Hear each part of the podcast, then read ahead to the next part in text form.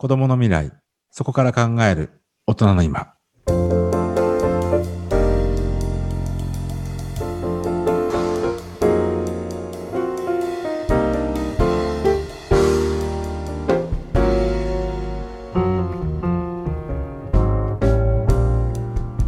不透明な未来を生きる子どもたちへ今大人が何をできるのか聖域なく子どもの未来について考えそこから考える大人たちの今について深く考察していく番組ですはい、こんばんは。ということでですね。いや、ともさん、前回、えー、清水半英二さんをお招きして、2回分の収録のつもりだったんですが、いよいよ話がクライマックスになってきたんで、うん、もう延長して第3回目に突入ということで、今週もよろしくお願いいたします。ね。よろしくお願いします。はい。まあ、今日初めて聞かれる方もいらっしゃると思うので、前回どういう話をされたかというと、えー、ゲストの清水半英二さんは、あの、まあ、日本に生まれ育ったんですが、在日コリアンの4世として生まれて、そして、えサラリーマンを35歳でリタイアして、世界中を旅して幸せってなんだろうな、ハッピーっていう映画を作られたんですね。最近はですね、トゥルーノースっていう映画をプロデュースされて、海外でも受賞されたと。本当に今、いろんなところでメディアでもですね、注目されている方なんですが、そういったエイジさんが、まあ、いろんな視点で見て今の日本の大人っていうのがどういうふうに見えるかなっていうことで前回結んできたんですがその続きをですね解くとまた A さんから伺っていきたいと思います。じゃあ A さんよろしくお願いします。はいよろしくお願いします。はいなんか、エイジさんからあれですよね、ちょっと異様だっていうキーワードがね、ちょっと出てきたと日本の大人たちが異様だって先週、世界から見るとね、うん、ちょっとそのあたりからちょっと、率直に教えてください。やっぱりちょっと異様な感じなんですよね。あの世界から見ると。うん、で世界から見なくても実は異様っていうのはみんな感じてることだと思うんですよね。言ってないだけで。だって、うん、例えば皆さんサラリーマンとか僕も仕事でですねいろんな会社へ行くからあの分かるんですけども会社のオフィスに入った瞬間に異様な雰囲気が流れてる空気が流れてる会社ってあるじゃないですか。こう会議室に入った瞬間になんかめちゃくちゃこうスーツパリッと着てる5人組の人がいてでなんかこう喋る人は1人か2人であとはもう何にも喋れない若手でなんか萎縮してるような人たち、うん、うん、で結構そんな雰囲気で僕ね、あのー、楽しい会話とか有意義なこうトークできたことないんですよ。けどその代わり他の会社に行ってもう茶髪だわ、あの、名刺もちゃんと渡せないような若手だけれどもで敬語もちゃんと使えないけれども会話がどんどんどんどん盛り上がってアイデアがどんどんどんどん出てくるっていう会社さんとかあってでやっぱり世界的に見るとこう前者の形式とか礼儀とかそういうのばっかり重んじてて、えー、みんなが萎縮してる社会よりはあのリラックスして形式を取っ払ってみんながワイワイ、えー、同じレベルで話してるこう組織の方が生み出すものが多いしあと世界基準はじゃやっぱりそっちの方に近づいてると思うんですよね。あの日本も、まあ、どこを全部真似しろってわけじゃないけれども若い人でアイディアがあって胆力もある人たちがなんかその組織の壁にあのぶち当たっちゃって何も表現できないっていうほどこそこの国の無駄ってないと思うんですよね。結構そこあの分かるじゃないですかあのもわーんとした雰囲気、うん、あれをなくさないとこう日本のリカバリーみたいな経済的なリカバリーとかってないんじゃないかなって勝手に思ってます。うん、まあ、確かにあの、まあ、今ね象徴的なことだとやっぱ会社とかねそういった組織の話されてましたけど、うん、まあ、多くの大人はねそういった組織の中で生きてきたりとか育ってきたりとか、まあ、あるいは、ね、夢希望を持って大学を大学なのかね学校卒業して社会に出るとやっぱその壁にはぶち当たりますよね。でやっぱそこに迫っていくっていうことそれがやっぱりちょっとこう異常、まあそれは他者と比較しなくても異常なんですかね。なんか慣れちゃってるところもあるけど、工房さんなんかどうですか？ずっと工房さんはねお、お寺の世界で生きてらっしゃいますけど。まあ、あの我々の世界は非常に礼節を重んじ、そして、まあ、うん、形もですね、重んじるところもあるんですけれども、ただやっぱりね、本質を理解しての礼儀なのか、上辺の礼儀なのかによって全然あり方変わりますよね。つまり本当にその文化の深いコアの部分をちゃんと掴んでてる場合は意外と変則効くんですよ。ここは外して大丈夫とかね。っていうふうに逆に礼儀を相手に遊べるんですよね。ちょっと外してみるよ見ようとかみたいな感じで。だけど表面しか知らないともう完全にあのもう杓子定規的な感じの、なっててやっぱだんだんまあ自分もお坊さん始めて約15年経つんですけどやっぱだんだん分かりますよね。あこの人は表面で生きてる人だなとか。この人は本当に深いところまで、大体お坊さんで深いところまで行くと礼儀なくなりますからね。そのまあ歴史的代表格がやっぱり一休さんとかあとは良寛さんとかですね、まあ、ちょっと型破りな感じの。でも本質にはかなあのリーチしてるっていう方々がやっぱりいらっしゃいますよね。なるほどね。いやなんかあのー、いやぜひ世の中、まあ多分ちょっと少しその世の中がそこに対して、もう本当にそれはまずいよねっていうふうに動き出してるなと思ってるんですけど、感じてるんですけど、私自身は。なんかどうしてったらそれってこうブレイクしていくのか、まあ、エイジさんだったらでもいいんですけどね。エイジさんはほら、ライフスクールっていう団体の、まあ、発起人っていうか、もうやってたじゃないですか。うん、で、まあ、そのライフスクールについては今多くは語りませんけど、まあ、その中のほら、マニフェスト的なやつで、ほら、例えばフライング気味がちょうどいいとか、っていうキーワードがあったりとか、なんかあれってすごく、ちょっとこうね、勇み足的なぐらいなのがちょうどいいんじゃないみたいな話とかってあるじゃないですか。だからなんか、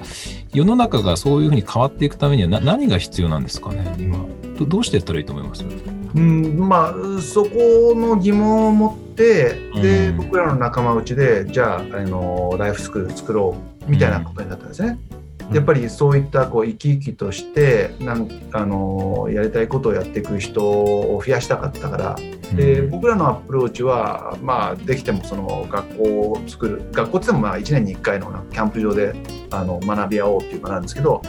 それぐらいで面白いのが、えー、と今年かな？来年かで5年目なんですね。5年目か6年目かな？で面白いのが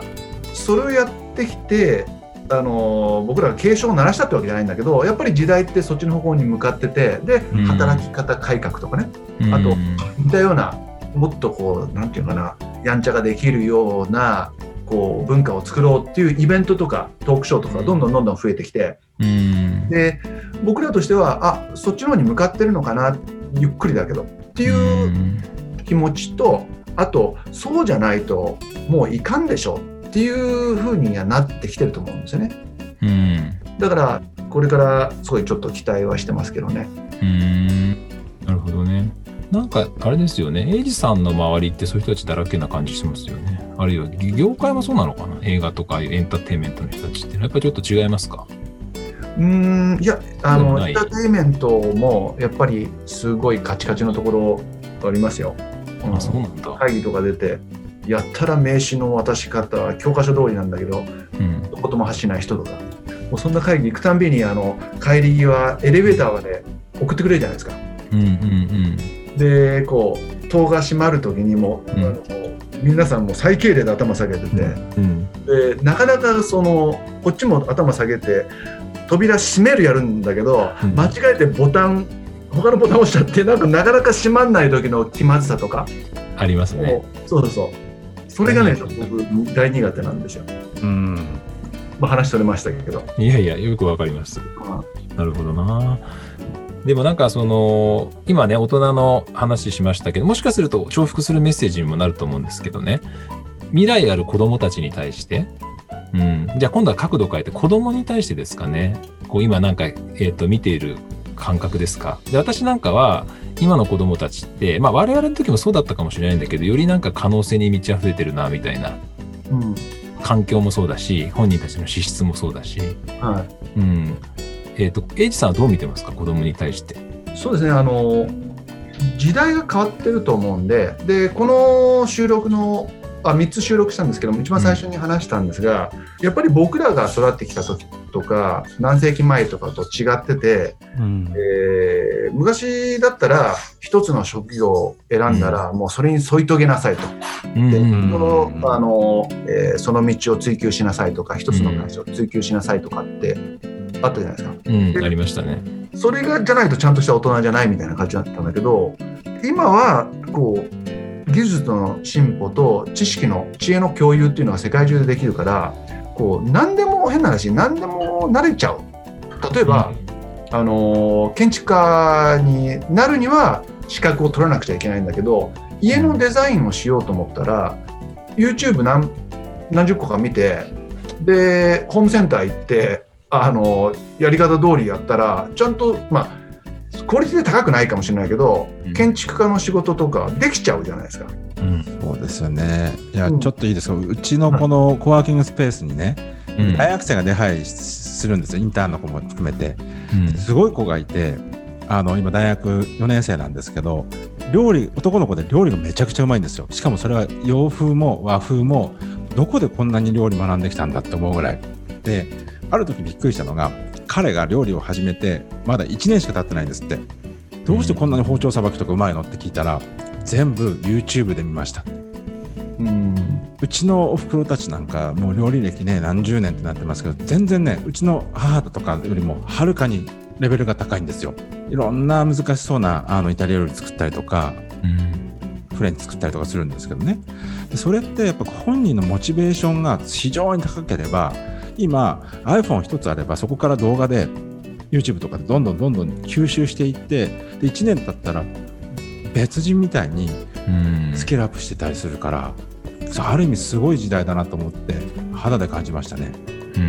その彼が、まあ、料理をマスターして、うん、で例えばなんか他のなんかこう、えー、作曲家になりたいって言ったらそれなりのソフトウェア学んで、うん、えー、機材を買ってにも慣れちゃうじゃないですか。そうそう。でそれ飽きたら、うん、他のことにもできるじゃないですか。しばらくすれば。うん。いやまさに彼そうで、まあ、料理もだいぶあの板についてきたんですけど今 TikTok でバズらせるのが彼の趣味になってきてでスマホの中に入ってる動画編集アプリか何かを使って面白い動画を作るんですけどそれが見事に出すたびに TikTok で何万回再生とかねあの TikTok でバズりすぎて iPhone があのショートしたって言ってましたね。熱くなって。それぐらいね、うん、熱意を持っていろんなことを次から次へと研究していくんですよね。でもそれってやっぱ動画コンテンツで学んだりとかお金かけてないんですよ。すごいね。うん。でそれができる時代になっちゃったんですよね。そうですよね。だから、解消がないって怒られるっていうよりは、うん、あのなんか人間ってこう我慢って必要だと思うんですけど、うん、あのライフスクールのこうミッションでもあるんですけどその意味のない我慢はよろしくないじゃないですか、うん、我慢は大事ですと。人間としてね。だけど意味のない我慢をしてる人がいっぱいいて、うん、もうそれだったらもうそんなエネルギーは他のことを学んだりこうほいほいほいほいこう、うん、あのフレキシブルに動いた方のがこれから合ってるんじゃないかなと思いますよね。なるほどね。うんいや、あの、この前、あの、エイジさんのね、えっ、ー、と、ジャパンプレミアをちょっと拝聴しに行った時の仲間と、帰り、あの、ちょっとご飯食べてる時にちょうどその話になって、その時はね、キーワードはつまみ食いだったんですよ。つまみ食いって大事だよねって話をしてて、つまみ食いって要はだから、いやなんかちょっと好奇心あってこういうものやろうかとか、こういうの食べてみようかっていうのを、なんかつまみ食いって結構否定的に捉えられるじゃないですか。つまみ食いなんかしちゃダメとか。